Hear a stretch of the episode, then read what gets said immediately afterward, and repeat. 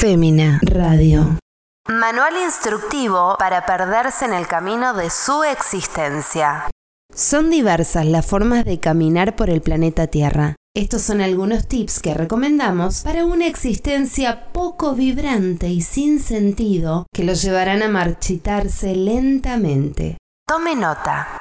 El primer punto es trabaje en el sueño de otro ser humano. Así de simple, déjese esclavizar sin pensar mucho. Notará cómo se van pasando los días, semanas, meses y años. Total, su tiempo no vale nada, ni usted tampoco. Conecte con el sabor de la amargura, dejándose cautivar por esa jaula. Para el tip anterior es importante hacer uso del mecanismo de la negación. No se escuche, nunca. Haga oídos sordos hacia su propia voz interior. Cierre los ojos a todo lo que a su alrededor es perjudicial. Haga todo lo necesario para evadirse. Bueno, está tomando nota, ¿verdad? Seguimos. No se permita anhelar nada. No escuche sus deseos. Si lo siente, entiérrelos automáticamente. No sepa nada de usted. Recuerde, no vale nada su existencia. Entonces, enfóquese en mentirse a sí mismo. No elija la verdad nunca, porque la verdad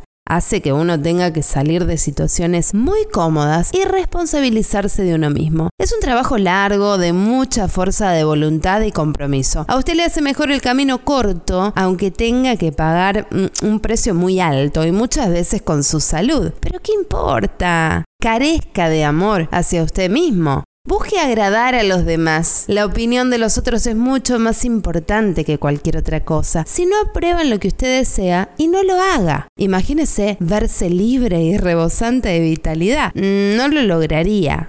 Por una existencia fácil y un camino sin dificultades, pero amargo y sin sentido, siga paso a paso cada instrucción de este manual para poder vibrar bajo o bajito. No vaya a ser que si muestra su magia atraiga abundancia y no sepa cómo recibirlo. Aclaramos que se le pedirá que arroje toda su personal alegría creativa a una pira crematoria.